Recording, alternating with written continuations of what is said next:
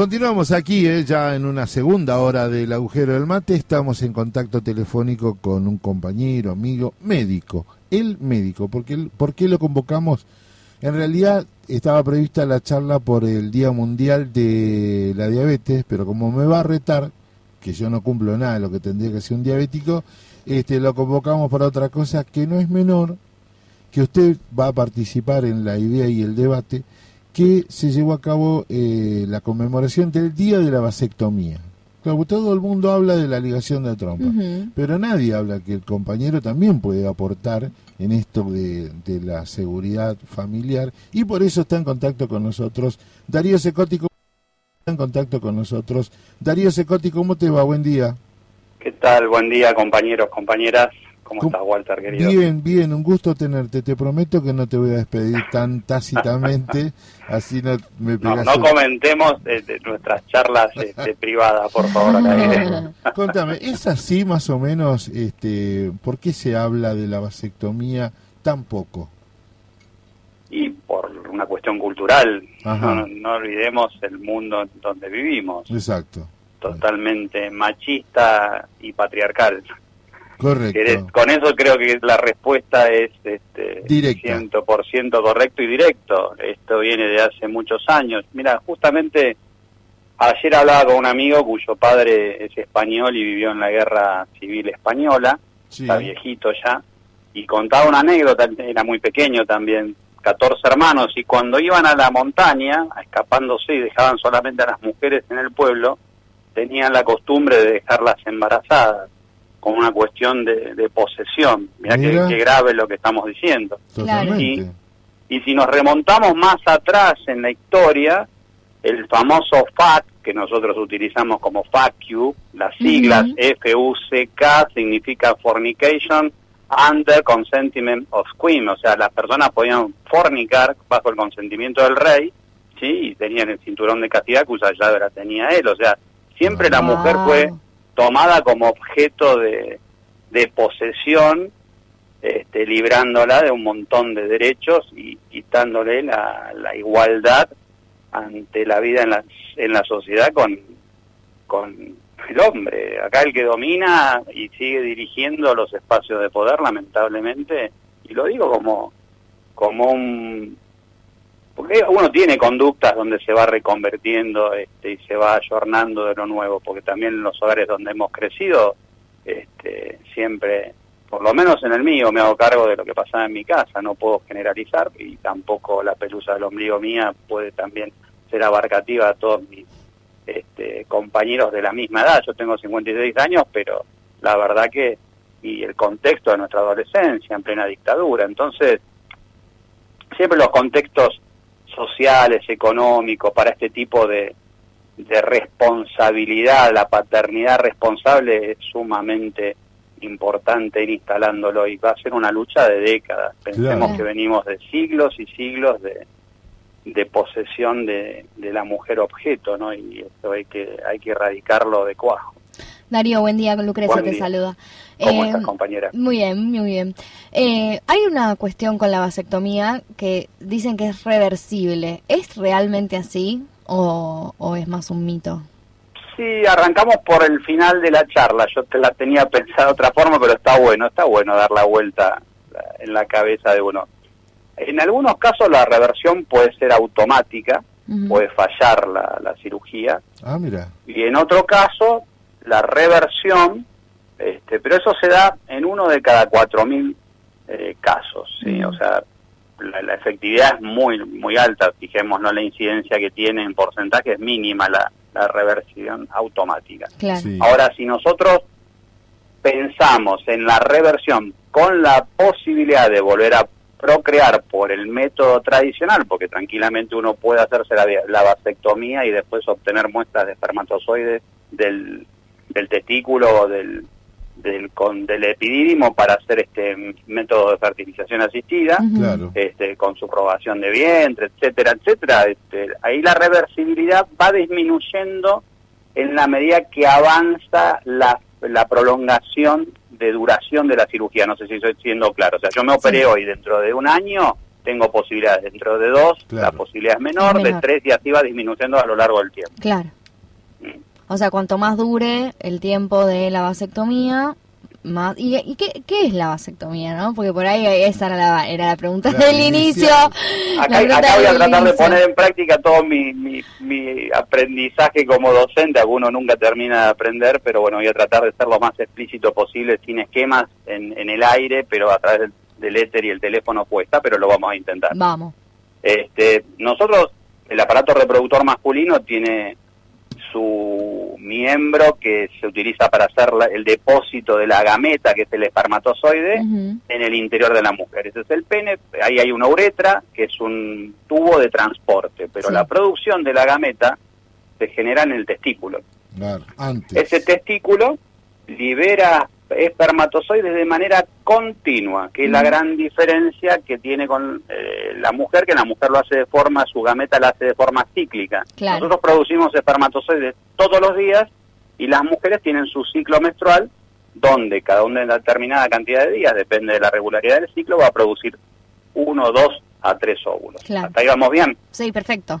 Entonces, el testículo produce los espermatozoides, se van almacenando en el epidídimo, que también es un conducto de viaje y de almacenamiento, y después por el conducto deferente pasan por otros, se le anexan las vesículas seminales que producen el semen, y este dato es importante para recordarlo porque después cuando eh, terminemos la charla con respecto a qué pasa con el semen en un, una persona que tiene vasectomía, lo voy a explicar, y este, se le se termina de elaborar todo el semen, va a la próstata y después al uretra y se expulsan al exterior. Hasta ahí se entendió. Perfecto, te seguimos el hilo bárbaro. Bien, ese conducto deferente, que es un tubo largo, muy largo, y que atraviesa la ingle del varón, o sea, viene desde la bolsa escrotal, asciende, pasa por la ingle, se introduce ahí en la zona del periné, ¿sí? del pubis, que es donde está detrás del huesito del pubis está la próstata, lo estoy tratando de ubicar en el aire, este, en la región, en localizándolos. Yo me estoy tocando, imagínate.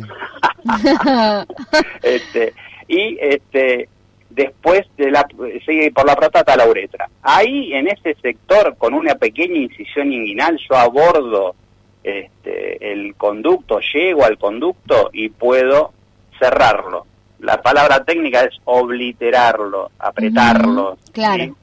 Eso, eso es una técnica muy sencilla que se hace, se llama técnica sin bisturí, dura 30 minutos. O sea, pensemos que si hay que hacer una ligadura de trompas, también es un método hoy en día con la tecnología, eh, con la laparoscopía se puede abordar fácilmente, pero en algunos casos si se complica hay que recurrir a las famosas cirugías a cielo abierto, que son un poco más dolorosas, que la paciente requiere internación. Acá en el hombre por eso yo creo que, hay que focalizar este tema e introducirlo a nuestros adolescentes para que lo comiencen a pensar. El tema de la paternidad responsable. Es reversible, no dura nada, prácticamente indolora.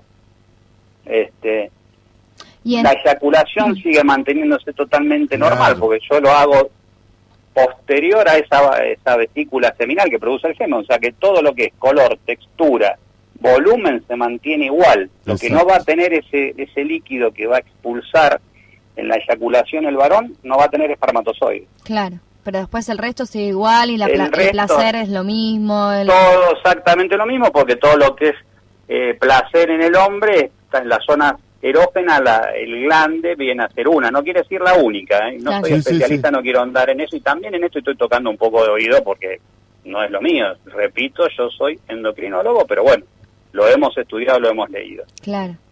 Esto para cerrar un poquito la introducción, ¿por qué el tercer viernes de, noviembre de cada año se celebra esto? Nació en el 2013 con un urólogo norteamericano, Douglas, Douglas Stein, que se une a un cineasta para juntar capitales y empezar a generar presión sobre los centros públicos de salud a nivel local, donde ellos estaban, y después se extiende a todo el mundo, para que esto se haga de manera gratuita y sigue la lucha. ¿Acá en Argentina es gratuita la vasectomía? Mira, yo tengo casos en mi familia, la verdad que desconozco porque no he averiguado, este, pero mi familia, los que lo han hecho, la obra social se los ha cubierto, el tema hasta que hay que tener cobertura de salud. Exacto. Eh, y familiares muy cercanos, a los cuales estas charlas se han dado en la mesa, y han tenido la posibilidad de consultarme por ser profesional de la salud, uno es, requerido constantemente por la familia y en esto lo, he sido muy honesto con ellos y lo hemos charlado y lo han hecho y están bárbaros. Este, uno de ellos no quiero publicarlo, fue mi hijo, así que este, el más chico. Y la verdad que dice, mira papá, yo lo pensé, lo charlé mucho, este, no quiero andar por ahí eh, cuando uno está pasado de copas y tiene una noche y quién te dice que después este, tengo algún que otro hijo por ahí y, no me puedo hacer cargo, porque a veces también pasa, hoy la, juventud, no toda, siempre no hay, yo no trato de, generalizar, pero la verdad que me pareció muy acertado lo que me dijo mi hijo y, dale para adelante, y acá está, está sano, está íntegro, está a 10 puntos. Te hago una pregunta. En la, eh, hace unos días hablamos de la ESI, ¿no? De la, de la ley por la cual se debe eh, dar dictar en las escuelas. ¿Todo esto eh, se habla en la ESI? Mira, depende mucho de, del equipo de conducción de la escuela y, claro. y yo creo que ahí eh, nosotros el año pasado, si lo recordás, hicimos una nota muy linda con Alberto Sileoni, sí. Este, que puso en marcha todo este proceso por allá por el 2008, 2009 y ahora está llevando adelante una gran tarea en la provincia de Buenos Aires, pero siempre hay mucha resistencia, y te lo digo con conocimiento de causa, porque yo he trabajado muchos años como coordinador de, ciencias biológicas de un colegio católico, que no voy a nombrar porque no viene al caso, pero este, las presiones son muy grandes y nosotros colegios de la diócesis tenemos muchísimos. Este, se habla, sí se habla. Yo lo tengo, te decía, mi, mi hijo es miembro de la Acción Católica acá en San Miguel este, me, salió militante, pero militante para el lado del clero, sí, bueno, este, y él sí aborda mucho con sus compañeros esto con, en los colegios y dan charlas y son muy interesantes y yo lo, veo porque me consulta constantemente. Ahora no puede estar librado esto al voluntarismo de un grupo de personas. Ni hablar. Es una, es una, ley y la ley está para ser cumplida. ¿Y qué recomendaciones das para hablarlo en familia, no? Para tomar la decisión, hablarlo con los amigos, con bueno, los madres, padres, primos. Y el, el, tema fundamental, y no sé si ustedes lo perciben, yo lo que veo es que en la familia argentina ha cambiado muchísimo, han cambiado también los formatos familiares. Sí, eso también hay que hacer una desconstrucción social porque el modelo familia papá mamá, eso ya no es así, hoy podemos tener mamá mamá, papá papá, este, abuelos que son papás, o sea, ya por eso también el Día de la Madre en los colegios muy acertadamente se festeja el Día de las Familias o de les familias. O sea, es como que hay que empezar a hacer un trabajo social y reconstruir esa familia y reconstruir el diálogo.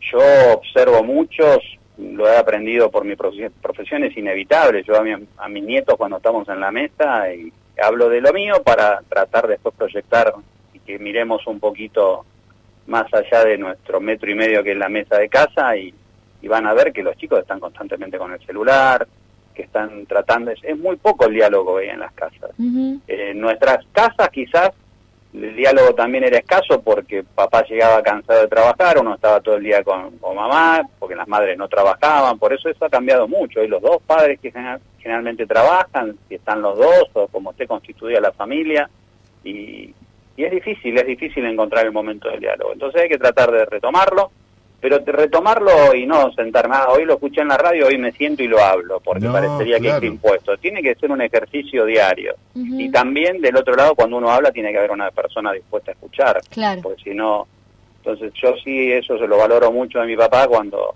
nosotros charlamos, mira, tenemos que charlar sobre esto, hoy te parece que es el día, no, papá, mira, hoy no charlemos, bueno, me parece bueno, lo charlamos cuando esté dispuesto, pero te sentás y lo charlamos. Daba vuelta, daba vuelta, hasta decía, che, no puedo esquivar más el bulto, tengo que ir y charlarlo.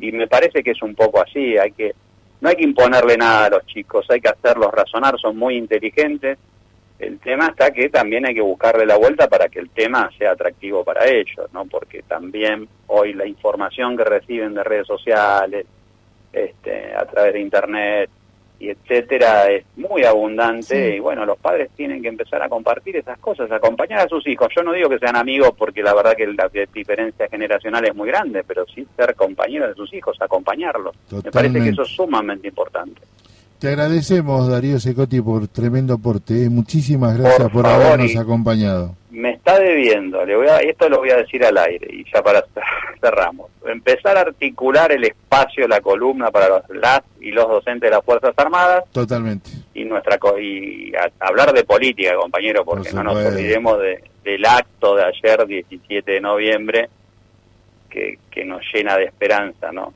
Dejó mucha tela. ¿Lo quiere que lo organicemos para la semana que viene? Lo invito. Por favor, por favor, porque acá en nuestro grupo me llama la atención cómo está primando nuestra líder entre las filas de ejército y, eso eso está bueno. Eso está bueno hace mucho que no se veía. Chao, chao. Darío Secótico nos acompañó acá en el agujero del mate.